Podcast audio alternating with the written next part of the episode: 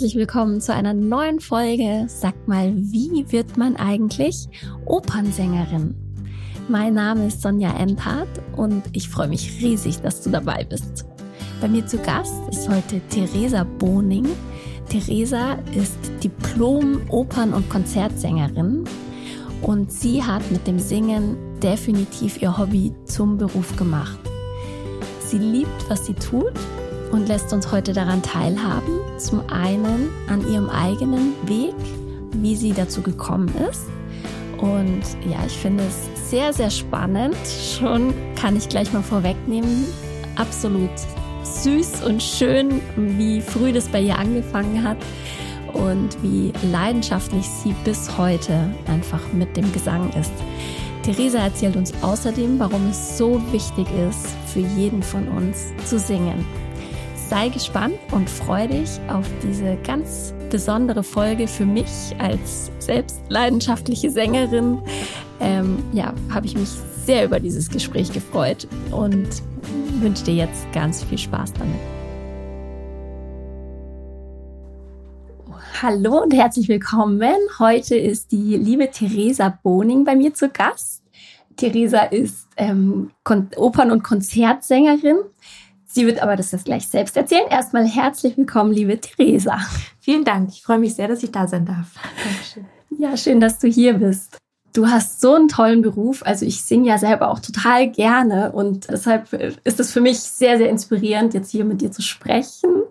Und ich freue mich sehr darauf, was du in so erzählst jetzt in der nächsten halben Stunde. Genau, vielleicht fangen wir an, wenn du einfach mal sagst, wie bist du denn dazu gekommen? Also wie kam die Idee? Ja, also ich habe das Glück, ich konnte wirklich mein Hobby zum Beruf machen. Ich habe immer schon gerne gesungen. Das hat sich schon im Kindergarten gezeigt. Da habe ich schon auf Kindergartenfesten das Mikro an mich gerissen und habe da schon gesungen. da gibt es so ein paar Aufnahmen von mir.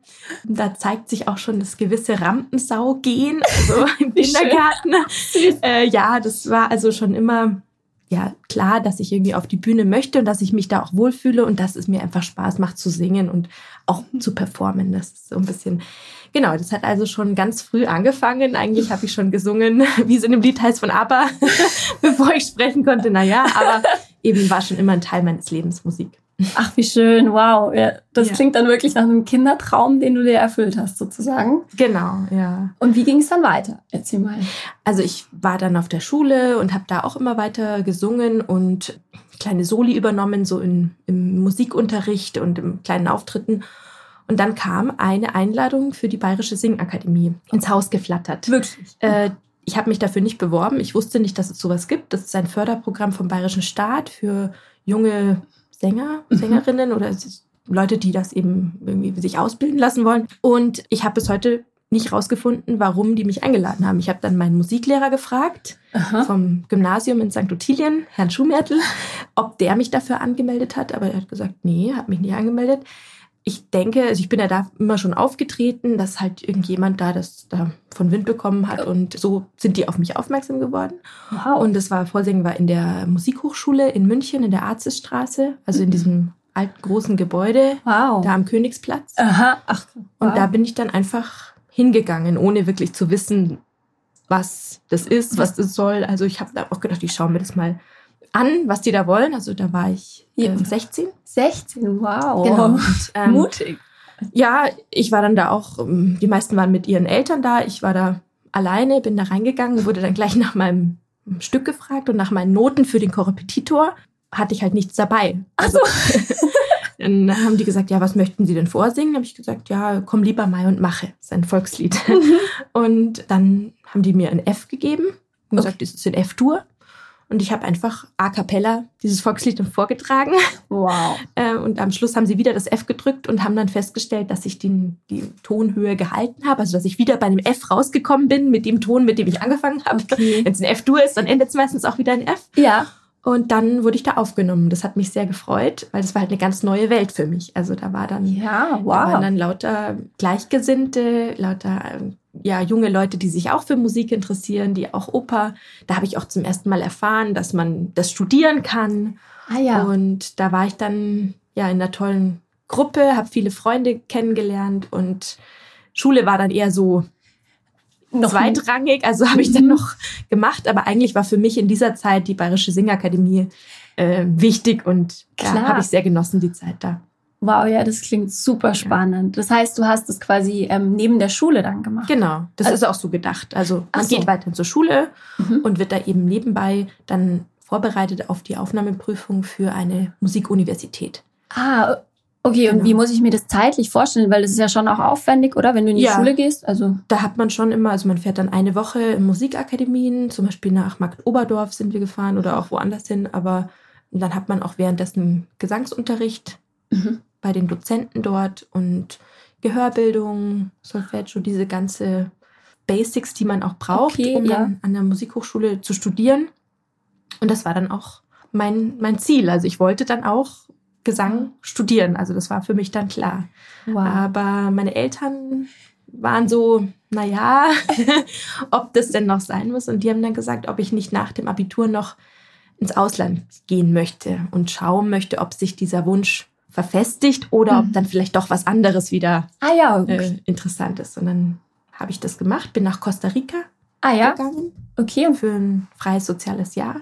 Und habe dann da auch Musik gemacht und habe mit Straßenkindern gesungen, also musiziert. Wirklich? Oh, wie schön. Kam auch zurück und wollte immer noch Gesang studieren. Also genau. Und dann habe ich halt die Aufnahmeprüfungen gemacht Ach so, und direkt quasi dann auch äh, nach diesem einen Jahr im Prinzip. Äh, ja, ich war zuerst in Augsburg mhm. ähm, und habe dann ans Mozarteum nach Salzburg gewechselt. Wow, genau. Das ist ja auch wirklich äh, das ist dann sehr auch, hochkarätig alles, oder? Oh. Ja, genau. Da habe ich dann mich vorbereitet und hatte halt auch irgendwie Glück, dass die mich da aufgenommen haben unter vielen Bewerbern und ja, ja bin dann nach Salzburg gezogen und hatte wirklich eine tolle Zeit da. Also ja, das glaube ich. Aber ja. eben, also so wie du drüber redest und wie du, wie du wirkst und strahlst, also kann ich mir auch vorstellen, wenn man so zu einem Vorsingen geht oder zum Bewerben. Also das, ja. das kommt ja aus vollem Herzen. Ja, ähm, aber ich habe mich an vielen Musikhochschulen beworben mhm. und ich habe auch einige Absagen kassiert. Ja. Also das muss man auch mal dazu sagen, dass ja. das auch, ähm, der Weg ist auch nicht immer nur so, wenn man dann rückblickend, sondern man muss auch ja, akzeptieren, dass viele halt sagen, nein und dann probiert man es woanders wieder. Also ich war auch immer sehr aufgeregt vor den Auftritten und habe mir sehr viele Gedanken gemacht und ja. viel geübt und, und, wollte das halt unbedingt. Okay, und was war dann, oder jetzt gerade so, weil du die Ängste angesprochen hast eben, oder Aufregung besser gesagt, ähm, wie, wie gehst du damit um oder wie bist du damit umgegangen zu der Zeit als junger Mensch? Das ist ja noch mal ein bisschen. Also es war für mich schon eine sehr angespannte Zeit, weil ich halt immer zu dem nächsten Vorsingen hingefiebert habe mhm. und eigentlich bis zum nächsten Vorsingtermin nur dieses Vorsingen im Kopf hatte. Okay. Äh, also das war dann das Hobby und oder also Hobby, aber gleichzeitig quasi was alles vereinnahmt hat. Ja, ich wollte es auch immer verbessern und üben und das wurde eigentlich im Studium fast noch schlimmer. Also ich musste davon wieder wegkommen von dieser äh, Art dieses bisschen Perfektionismus, mhm. dass man eben sich auf einen Punkt so fokussiert und dann denkt, man muss da jetzt abliefern und alles geben und ja. alles zeigen und es muss einfach alles stimmen. Man muss gut geschlafen haben. Man, äh, das entscheidet dann ja. Also ja. man hat ja nicht so viel Zeit ja, zu klar. zeigen. Man wartet sehr lang, dann kommt man auf die Bühne und dann und dann muss sofort und äh, dann singt man die Arie und mhm. entweder man überzeugt oder es oder heißt halt vielen Dank. Mhm. Oh. und ja, also das kann ich nicht sagen, dass mir das Spaß gemacht hat, obwohl ich da so gerne auf die Bühne bin, aber diese Vorsingsituation, das hat auch. Äh, nee. Nee, also, das hat ja auch wahnsinnig wahrscheinlich einfach eben diese, eben diese Angst zu versagen, oder? Ja, oder eben ja, ja. ist jetzt irgendwie habe ich einen Blackout vielleicht oder Zum sowas. Beispiel, ne? genau. Also auch, dass man dann in irgendwie Blicke was reininterpretiert von der Jury, die da sitzen. Ja. Und man denkt sich gleich, oh Gott, der schaut jetzt und denkt sich das und das. Und mhm. das weiß man ja gar nicht, ob das so unbedingt stimmt, aber mhm. das war schon präsent. Da musste ich schon auch an mir arbeiten, dass ich das irgendwie wieder aus meinem Kopf kriege, weil ja. sonst ist man da so belastet. Ja, und klar. kann halt dann trotzdem nicht die Leistung abrufen, geht raus und denkt sich, oh Mann, ich könnte es doch eigentlich besser. Ja, ja, ja. Und das ist ja dann super schade eigentlich, ne, wenn genau. dann irgendwie. Man reist extra dahin. Ich ja, bin da viel rumgereist und habe mich vorgestellt. Und aber am Mozarteum in Salzburg hatte ich einen guten Tag. habe ich gut Sehr geschlafen gut. und ähm, ja, da habe ich dann auch einfach ein bisschen mehr locker gelassen. Also da habe ich dann einfach gedacht, jetzt mache ich es einfach und habe mir weniger Gedanken gemacht. Also das ah, war's, glaube ich. Das einfach war's dann.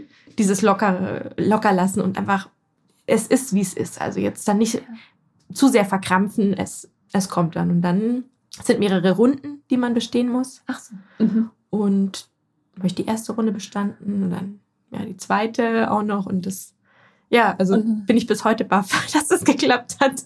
Aber Wow. Ja, Glückwunsch. Natürlich, war Also, natürlich schön, ja. Also Toll. ähm, mit internationalen Studenten und Studentinnen dann zu studieren. Schön. Ja. Ja. dann, äh, und was macht man dann eben in so einem, also in dem Studium? Da hast du dann diese Gehörbildung, Gesang und was, Ja. also geht, dreht sich alles ums Singen im Prinzip. Ja, genau. Also man hat auch Klavierunterricht im Nebenfach, Ah ja. sechs Semester. Ähm, man hat Schauspielunterricht, man hat Ballett. Äh, das war nicht so mein Ding.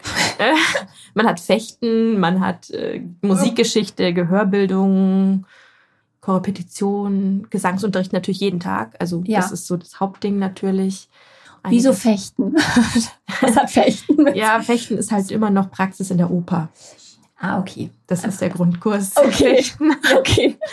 Genau, dann ab und zu kann es sein, dass man an ein Opernhaus kommt und die machen eine Oper, zum Beispiel Um Ballo in Maschera, der Maskenball. Mhm. Da gibt es die Rolle des Oscar Ah. und der kann, wenn der Regisseur das möchte, fechten und dann sollte man halt die Grundsachen Ach so. einfach können. Ah ja, okay. Ja. Spannend. Ja. Noch nie drüber nachgedacht. ja, genau, das gehört alles zu so einer Ausbildung von, Okay. einer, von einer Opernsängerin. Und ist das jetzt, also sind es private Schulen, die man dann im Prinzip bezahlen muss oder sind es schon staatlich? Also du musst aufgenommen werden und dann kannst du da studieren. Genau, so ist es. Also Okay. Universität Mozarteum Ja. Salzburg ist halt eine Universität und nach dem Aufnahmeverfahren kann man da studieren. Das ist nichts, was man privat dann Ja. bezahlt. Das ist auch, das geht eben nur nach Aufnahmeverfahren. Okay, und so während deinem, also sage ich jetzt mal dav- davor ja schon, ähm, hast du hast du sonst irgendwie Gesangsunterricht genommen, bevor du jetzt so ähm, genau, im Rahmen von der Bayerischen Singakademie. genau und vorher auch schon oder war das dann quasi einfach diese Öffnung so hier schau mal jetzt Ja, also davor hatte ich nur bei meinem Musiklehrer in der Schule ein bisschen Mhm. Unterricht, auch Gesangsunterricht, aber dann eben in der Bayerischen Singakademie und dann im, im Mozarteum, dann natürlich bei einem Professor. ja Und da dann eben intensiv, also jeden Tag auch mit Üben und viele Vokalisen, mhm. also das Training. das Training okay Und ja, war dann richtig. Es ist ja auch ein bisschen vergleichbar mit Leistungssport. Also zumindest ja ist es eine stimmt. Trainingssache. mhm. Ähm, Ein Muskel ja im Prinzip muss, ne? genau, genau. Natürlich hat's auch, es es ist auch äh, künstlerisch, aber man muss auch die körperliche Fitness haben, eine ganze Oper durchzustehen. Also die dauern ja teilweise zwei, drei Stunden. ja Und das ist einfach auch ein Training, wo man dranbleiben muss. Mhm. die Stimme, das Lungenvolumen,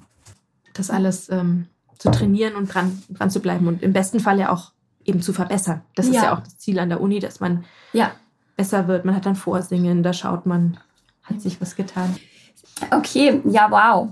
Sehr, sehr spannend. Also, das heißt, du hast jetzt im Prinzip, dann warst du ähm, dort auf der, auf der Universität, hast das gemacht und heute singst, also gibst du ja Konzerte und singst auch Opern.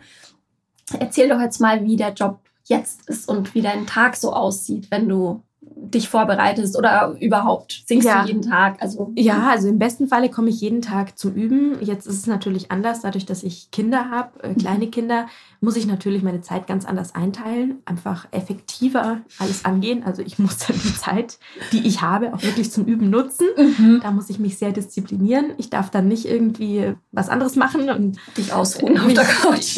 ja, die Zeit geht halt dann schnell vorbei Klar. und dann, du weißt es ja selber auch als Ja. Mutter, ähm, das hat sich jetzt natürlich geändert, aber ich muss natürlich schauen, wenn ich dann auch Konzerte habe und dann muss ich die vorbereiten und muss das üben und muss meine Vokalisen Ja. machen und das versuche ich halt jeden Tag irgendwie in meinen Tag einzupflegen, aber je nachdem, wie der Zeitplan halt so aussieht. Also muss auch spontan sagen, okay, jetzt habe ich ein Fenster, jetzt übe ich und jetzt kann ich nichts anderes machen. Okay. so muss es halt dann immer funktionieren. Und das war natürlich anders, als ich noch keine Kinder hatte. Ich war ja auch am Theater Ah, okay. Ähm, nach dem Studium am Theater für Niedersachsen in Hildesheim. Mhm. Und ja, da gab es natürlich dann noch also andere Möglichkeiten.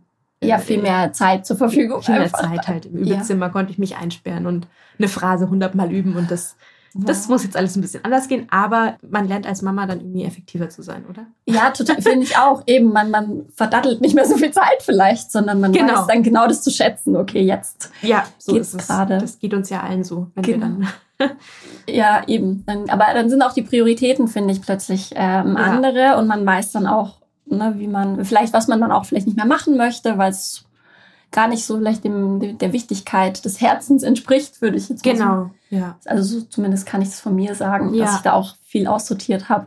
Das stimmt, ja. Ja. Und du hast, wie du gesagt hast, du bist zum Theater gegangen und dann warst du im Prinzip am Theater, hast da direkt gearbeitet. Mhm. Ist ja. das dann eine Festanstellung sozusagen? Oder? Genau. Also da war ich zwei, zwei Jahre im Studium direkt ah, ja. am Theater für Niedersachsen in Hildesheim. Da hatte der Regisseur, mit dem ich in Salzburg gearbeitet hatte, der hat da inszeniert und hat mich da dem Intendanten vorgestellt. Und so hat sich das ergeben, dass er mich dann auch eben in Hildesheim engagiert hat. Ich habe dann in Hannover und in Hildesheim gelebt ah. äh, während dieses Engagements und habe dann da viele Rollen singen dürfen. Die Zerlina in Don Giovanni, mm. die Papagena in der Zauberflöte und wow. Kate Pinkerton und in Madame Butterfly und Fiammetta in Boccaccio, das ist eine Operette. Ach, schön. Ja, also da war schon ah, einiges los. Einiges los, genau. Verschiedene Rollen parallel quasi. Ach so, ja. Ja, und in der Zeit habe ich ein bisschen weniger Konzerte gemacht, mhm. mehr Oper.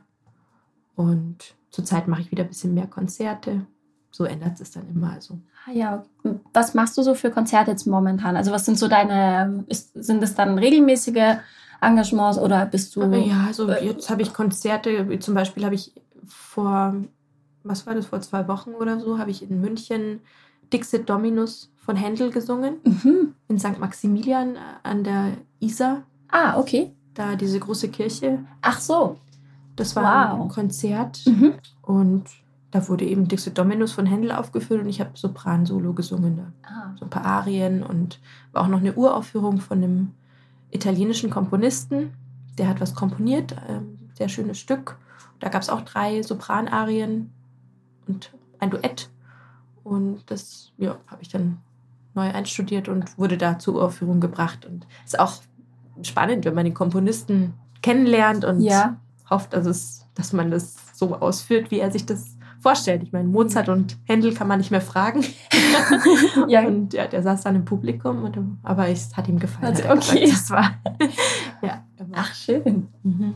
Und deshalb, du bist dann also jetzt quasi selbstständig wahrscheinlich, genau. oder? Also eben mhm. nicht mehr so wie nee. da, dann Festanstellung, dann irgendwann hast du für dich beschlossen, ich ja. möchte lieber frei genau. arbeiten. Ja, ja. Okay. also das, äh, da kann ich dann auch Gastengagements annehmen. Ich hatte jetzt in Österreich ein Gastengagement für die Königin der Nacht mhm. in der Zauberflöte. Wow. Beim äh, Musiktheater Vorarlberg und habe dann da, ich glaube, sechs Vorstellungen waren das als Königin der Nacht in der Zauberflöte gesungen. Schön. Das ist meine Lieblingspartie und meine Ach, Traumrolle. Wirklich, ja, man sieht gleich, du strahlst. Ja, ja, ja also, Schön. Das ist auch ein Grund, warum ich Gesang studieren wollte, weil ich immer schon diese Partie toll fand. Also ja faszinierende Frau und die Musik, das kennt ja jeder, oder? Ja, absolut. Ja. Ist bekannt. Ähm, der Hölle Rache kocht in meinem Herzen mit den hohen Fs. Da, da, da. Und das war dann eben so ein Gastengagement. Da war ich dann für das Projekt engagiert. Also da hatten wir sechs Wochen Probephase mhm. und dann sechs Vorstellungen. Und in der Zeit war ich halt dann da. Ah, okay. Und das kann man natürlich dann halt machen, wenn man frei ist. Dann ja. kann man solche Projekte annehmen und mhm. ja, okay. hat alles seine Vor- und Nachteile, sowohl die Festanstellung als auch frei. Ja. Ja. Ja, okay, ja klar. Also da gibt es aber, wenn ich jetzt, also wenn ich jetzt davon ausgehe, eben jemand interessiert oder möchte das gerne, hat auch so eine Leidenschaft für Singen, der den Podcast hört und möchte gerne irgendwie ein paar Tipps, was kann ich denn machen, wo schaue ich nach, wie finde ich überhaupt jetzt so ein, so ein Engagement oder ähm, nach dem Studium ist es jetzt äh, ne, die, die Chance groß, dass man dann irgendwo reinkommt oder muss man sich eher bewerben? Also wie ist da so ein bisschen das Vorgehen? Ja, es gibt natürlich verschiedene Agenturen, also da kann man sich bewerben oder man geht wirklich zu den Vorsingen, die ausgeschrieben sind. Ah. Oftmals kennt man dann vielleicht jemanden. Viele laden auch irgendwelche Regisseure oder Intendanten zu ihren Vorstellungen ein.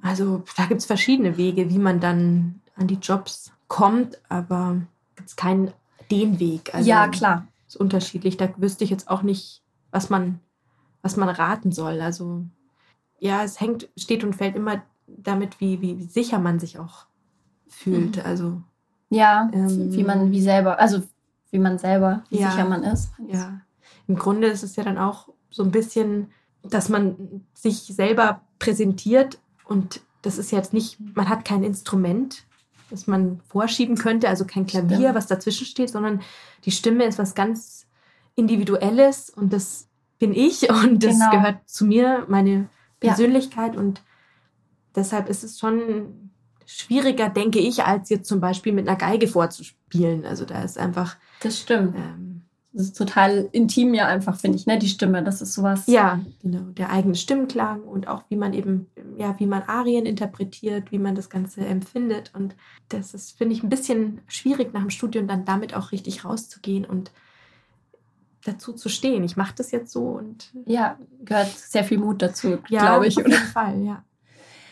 Okay, und ähm, ja, jetzt würde ich auch natürlich, ähm, würde mich auch noch interessieren, so ein bisschen von Verdienstmöglichkeiten. Also das heißt, ich studiere, ist ein normales Studium und dann gibt es ja, ähm, vielleicht kannst du so ein bisschen eine Idee geben, was man ähm, erwarten kann oder erwarten, welche Möglichkeiten es vom Verdienst her gibt, ähm, ob so ja, oder so. Es ist eine riesen Bandbreite. Also je nachdem, ob man jetzt fest an einem Opernhaus engagiert ist, mhm. dann hat man natürlich ein festes monatliches Gehalt und ja. ist auch über das Opernhaus versichert und so weiter. Das ist halt dann so ein richtiger Job. Job. Mhm. So, da ähm, gibt es dann äh, monatlich, das wird auch ausgehandelt, je nachdem, ob man ja. jetzt anfängt, dann kriegt man Anfängergehalt, was noch niedriger ist, aber man kann auch mit jedem Jahr an dem Haus dann neu verhandeln und mhm. kann ein bisschen nach oben gehen und so. Oder ob man halt dann freiberuflich ist, dann liegt es natürlich wirklich an den Konzerten, die ja. man macht, wie die verhandelt sind, was da für eine Gage ausgehandelt wird, wie viele Konzerte man gibt und eben was das für Konzerte sind, wie viele Leute da kommen. Ähm, okay, ja klar, ja. Und dann gibt es Monate, die sind vielleicht besser und dann gibt es halt Monate, die sind weniger gut, so wie es ja bei aller, bei jeder Selbstständigkeit genau. ist. Und je nachdem kann man dann eben, sag ich mal, viel verdienen oder eben auch nicht. Also ja. das kann man irgendwie gar nicht so pauschal sagen. Wenn ich jetzt von einem Einsteigergehalt ausgehe beim Opernhaus, mal ja. so als Zahl, ja. gibt es da. Ich glaube, im Moment ist es so bei 2000 als Einsteigergehalt okay. beim Opernhaus, wenn ich mich jetzt nicht täusche. Da müsste man bei den Bühnen, Bühnenjobseiten, da gibt es so eine Tabelle. Ach so, wie, das ist wie, dann. Genau, also wie das Einsteigergehalt beim Theater ist. Also am Theater selbst wird man reich, wird man erstmal nicht, aber man sammelt halt wichtige Erfahrungen als Berufsanfänger und ähm, hat halt die Zugehörigkeit zu einem Haus und ja. Das hat natürlich auch wieder, wieder Vorteile. Sind es Tarifgagen, also wie auch beim, beim Fernsehen im Prinzip? Genau. Ne? Okay. Das ist Tarifgage. Und man kann natürlich nicht nur Solist sein, man kann natürlich auch in Chor gehen. Ah ja. Also es gibt Chorjobs, ähm, Opernchor ah. oder auch Rundfunkchor. Ach echt, okay. Und das ist dann natürlich schon eine sicherere Bank als jetzt selbstständig, weil dann hat man richtig einen Vertrag auf Lebenszeit eigentlich. Ach so. Man kann auch unterrichten zum Beispiel, verschiedene Möglichkeiten. Genau, jetzt unterrichtest du keinen Gesang, aber ich glaube, du machst mit Kindern ja auch. Genau. Ne? Da logischerweise, also das ist logischerweise, aber als Mama ähm, ja. sicherlich dann naheliegend, wenn so die beiden Herzenssachen zusammenkommen. Genau, Kinder. Genau. Ähm, was also machst du denn? Ich ähm, habe eigentlich angefangen, mich mit dem Thema, was bringt es Menschen, wenn sie singen, zu beschäftigen, als ich ähm, noch in Hildesheim war, weil ich ein ja, Angebot bekommen habe, eine Dissertation zu schreiben, noch am Mozarteum. Mhm. Also ein PhD-Studium noch auf mein Masterstudium draufzusetzen. Ah ja. Und äh, da hat mich eben schon immer die Frage interessiert, Singen und Psyche oder was, was hilft es Menschen, wenn sie singen? Was hat das für einen positiven Effekt? Ja. Also sowohl bei Kindern, aber auch bei Menschen mit psychiatrischer Diagnose. Mhm. Und ich habe dann da nach meinem Masterstudium eine Dissertation geschrieben mit dem Titel Funktionale Gesangspädagogik im psychiatrischen Setting. Wow. Und habe eine Studie gemacht im Rechts der ISA in der geschlossenen Abteilung. Ach, wirklich? Und habe mit Menschen gesungen mit Depressionen, posttraumatischer Belastungsstörung und Schizophrenie. Okay. Habe eben Daten erhoben und wollte eben rausfinden, ja, was verändert das, wenn Menschen singen. Und zwar nicht singen in gut und schlecht, sondern einfach, wenn sie singen, singen. ohne sofort eine Bewertung zu erfahren, sondern das einfach erfahren, die Schwingung zu empfinden, ihren Körper zu öffnen, die Atmung zu verbessern, ja, und Spaß zu haben an, an der am, an, am, am resonierenden Körper sozusagen. Das, also das hat mich schon immer fasziniert und ähm, ich bin eben auch durch meine Arbeit mit der Dissertation hat mich nochmal bestärkt, weil eben die Ergebnisse auch so waren, dass es einen positiven Effekt hat. Ja, erzähl ähm, mal. Das finde ich super, super spannend, weil ich mich damit nämlich auch seit Jahren tatsächlich selber mit beschäftige, um, ähm, weil ich da selbst bei mir so eine Blockade, Blockade gespürt habe und da irgendwie gemerkt habe, was es, was das bedeutet und, ja. was man da, wie man sich da frei machen kann und das wirklich auf die Psyche wie positiv. Ja, also da gibt es ja sehr, sehr viele Studien darüber. Ja. Also das ist ja schon ein recht Bekannt. gut erforschtes mhm. Feld. Und ich habe eben einfach mit den, mit den Menschen, funktionale Gesangspädagogik heißt, dass man die physiologischen Zusammenhänge des Singens in den Vordergrund stellt. Also weit weg von irgendeiner Esoterik, sondern erstmal möchte, dass der Körper zum Beispiel das Lungenvolumen erhöht, weil man fürs Singen einfach mehr Lungenvolumen braucht als fürs Sprechen. Wenn wir mhm. jetzt hier sprechen, dann reichen mir 15 bis 20 Prozent Lungenvolumen. Mhm. Wenn ich jetzt aber einen Ton singen möchte, der trägt und der vibriert und der, der voll klingt, ja. dann muss ich äh, mein Lungenvolumen auf so 60 Prozent schon erhöhen oder sogar halt noch mehr. Und da muss ich ein bisschen raus aus meiner Alltagshaltung, muss ein paar Dehnübungen machen, die habe ich dann auch alle in meiner Arbeit aufgeschrieben, die Übungen, die ich eben gemacht habe, ah. wie man den Körper weitet und die, das ist jetzt einfach ausgedrückt, den Körper zu weiten, aber was eben da alles zusammenspielt, dass dann eben ein Ton rauskommt, den man am besten die Vibrationen noch bis in die Fußsohle spüren kann. Okay. und so war das dann einfach auch, ähm, so habe ich mit den Menschen dann gesungen und die haben anfängliche Skepsis recht schnell überwunden und konnten so auch Gefühle ran. Also die Ärztinnen waren oftmals erstaunt, dass dann doch die Menschen direkt dann weinend ins Nebenzimmer gebracht wurden, weil sich dadurch halt etwas gelöst hat mhm. und weil sie eben den Zugang zu sich gefunden haben, den sie davor halt äh, nicht noch, hatten. noch nicht hatten. Also, mhm.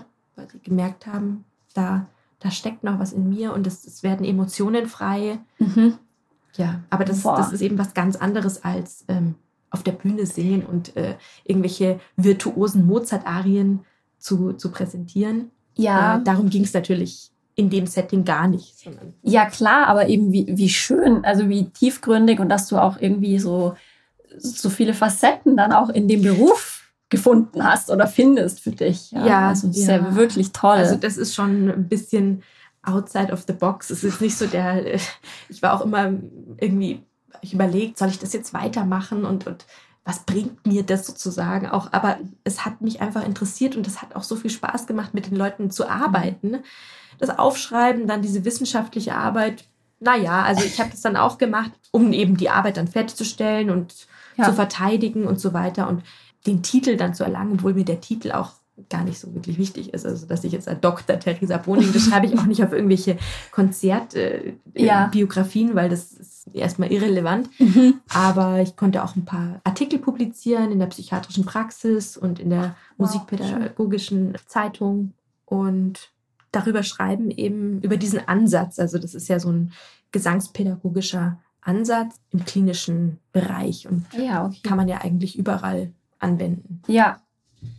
Schön, wow, wirklich sehr beeindruckend finde ich das richtig toll und ähm, gut ab vor der Arbeit und eben äh, ja. dieser Forschung und auch eben, dass da dein, dein Interesse in die Richtung ist ja, äh, ich kann das total nachvollziehen und fühle das richtig, mhm. wie, wie ja. man da auch so dieses Interesse hat und dieses tolle Instrument, was du so wunderbar beherrschst, eben die, die eigene Stimme, aber das auch einfach anderen Menschen so mhm. weiterzugeben, zu sehen oder zu zeigen, hey, wow, guck mal, was in dir steckt. Das ist nicht irgendwo. Du musst ja. nicht eine Gitarre dafür in die Hand nehmen, sondern das hast du schon.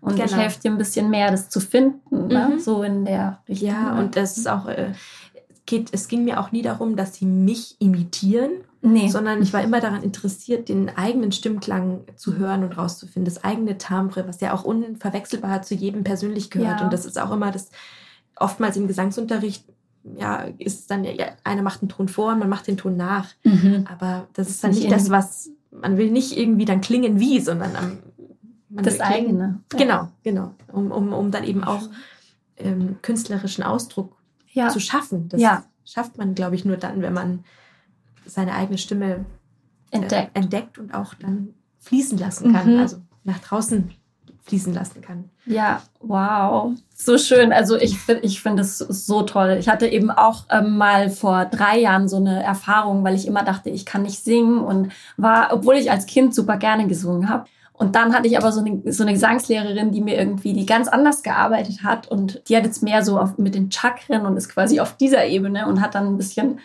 irgendwie ein bisschen was so geredet und dann habe ich gesungen und dann hat sie mir quasi eigentlich in dem einmal meine eigene Stimme gezeigt. Also ich habe dann auch plötzlich total voluminös gesungen und ja. habe mich danach umgedreht, okay, wer war das? Mhm. Und dann meinte ich, sie Toll. soll, ja, ich glaube, du hast gerade das erste Mal deine Stimme gehört. Und ja. ich war wirklich so, oh Gott, ich musste weinen. Das war ja. irre. Ja, ja dann, dann hast du das, dann weißt du genau, hast du die Erfahrung auch schon gemacht. Ja, ja. Ich, eben, also deswegen finde ich, das, das berührt mich total. Das mhm. finde ich ähm, sehr, sehr schön. Wow. Ich habe auch bei einem Kongress, das heißt Singende Krankenhäuser. Mhm. Und äh, die bringen eben auch mehr Musik in Krankenhäuser oder auch in, in Settings, um das eben noch zu unterstützen. Und ähm, ja, das Boah, wie schön. Mhm.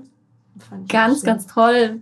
Wunderschöner Beruf, toll, tolle Frau, so schöne, ähm, ja, so schöne äh, Ideen oder, oder Ausdrücke. Wirklich, ja, ja. schön. Freut mich sehr. wow. Ja, ähm, hast du denn jetzt noch, wenn jetzt jemand, jetzt, jetzt habe ich gerade davon erzählt, von, von ne, meinem, meiner Stimmentdeckung, jemand, der jetzt zu Hause ist und das hört und denkt sich, ja, wo ist denn meine Stimme? Was kann ich denn tun, damit ich vielleicht die auch entdecken kann? Was ist denn da so dein Tipp? Oder? Ja, also die eigenen Glaubenssätze, wie du vorhin schon gesagt hast, du dachtest, ich kann nicht singen, mhm. die behindern uns natürlich sehr. Ja. Und ähm, kann natürlich dazu führen, dass man sich das gar nicht zutraut. Aber ähm, erstmal würde ich versuchen, wegzukommen von, von so einer Wertung und dann einfach ähm, mal mit einfachen Tönen wie auf einem O anfangen. Also ich kann das jetzt hier im Podcast nicht richtig zeigen, aber ich würde mal versuchen, mich zu dehnen und ähm, so eine seitliche Dehnung, die seitlichen Rippen mhm. zu öffnen, einzuatmen und dann einfach äh, den Mund zu öffnen, oval durch den Mund einzuatmen. Also es hat sich beim Singen bewährt, dass es besser ist, durch den Mund einzuatmen, ja. weil einfach der Kehlkopf sich besser senkt und weil mehr Luft reinkommt. Also durch die Nase ist es dann zwar auch gesund im Alltag, aber beim Singen einfach ein O einzuatmen. Groß einzuatmen, wie man es beim Singen gar nicht kennt. Und dann dieses O einfach